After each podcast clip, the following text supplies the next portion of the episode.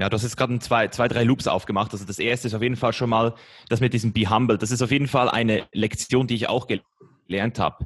Du, wir haben, bevor wir den Podcast hier gestartet haben, haben wir über das Thema Unternehmertum geredet. Ich habe gesagt, ich sehe mich eigentlich als Unternehmer.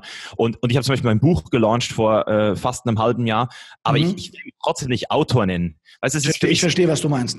Wirklich, Respekt, Respekt, Respekt dafür es, ja, weil es sind Anker. Weißt du, für den einen klingt es so, als wäre das ein, ein Pride, also Stolz, aber für mich ist es eher eine Limitierung. Ich verstehe absolut, weißt du? was du meinst. Ich bin auch gar kein Fan von dieser Beschützung. Das ist ja mein, mein, Kernproblem die ganze Zeit. Ich bin weder Coach noch Motiva Gottes will Motivationsweg. Die Leute wollen immer wieder ja. kategorisieren, wer man ist. Das ist aber heutzutage nicht mehr möglich bei Menschen, die wirklich ihrem Purpose nachgehen. Weil Purpose ist ja kein Job. Purpose ist ja ein Himmelsweg. Es ist ja eine Richtung. Das ist ja, dass du dich selbst anhand dessen, was dein Potenzial ist, durch Try and Error, durch Fehler machen vor allem, dich selbst nicht nur findest, sondern versuchst, die Sachen drumherum an das zu schmieden, was deine Leidenschaft ist, was deine Stärken sind. Mhm. Und dabei kann es sein, dass man ein Buch rausbringt. Dabei kann es sein, dass man einen Podcast macht. Genau. Kann es sein, dass man einen Vortrag hält. Ja. Dann ist man nicht unbedingt Speaker, Podcast-Host oder Auto per se. Und das ist ja mein Kernproblem immer, dass Leute immer fragen, ey, was macht der Typ? Wenn ich bedenke, ey, Früher war der Begriff Entrepreneur relativ in Ordnung, um zu beschreiben, was diese Menschen tun, so weißt du.